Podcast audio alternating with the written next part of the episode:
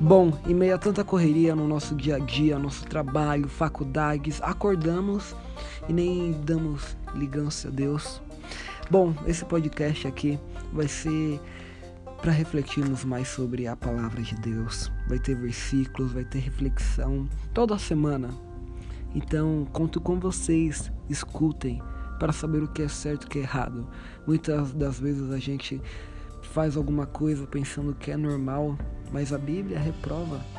Então, vai ser muito bom você acompanhar aqui nós.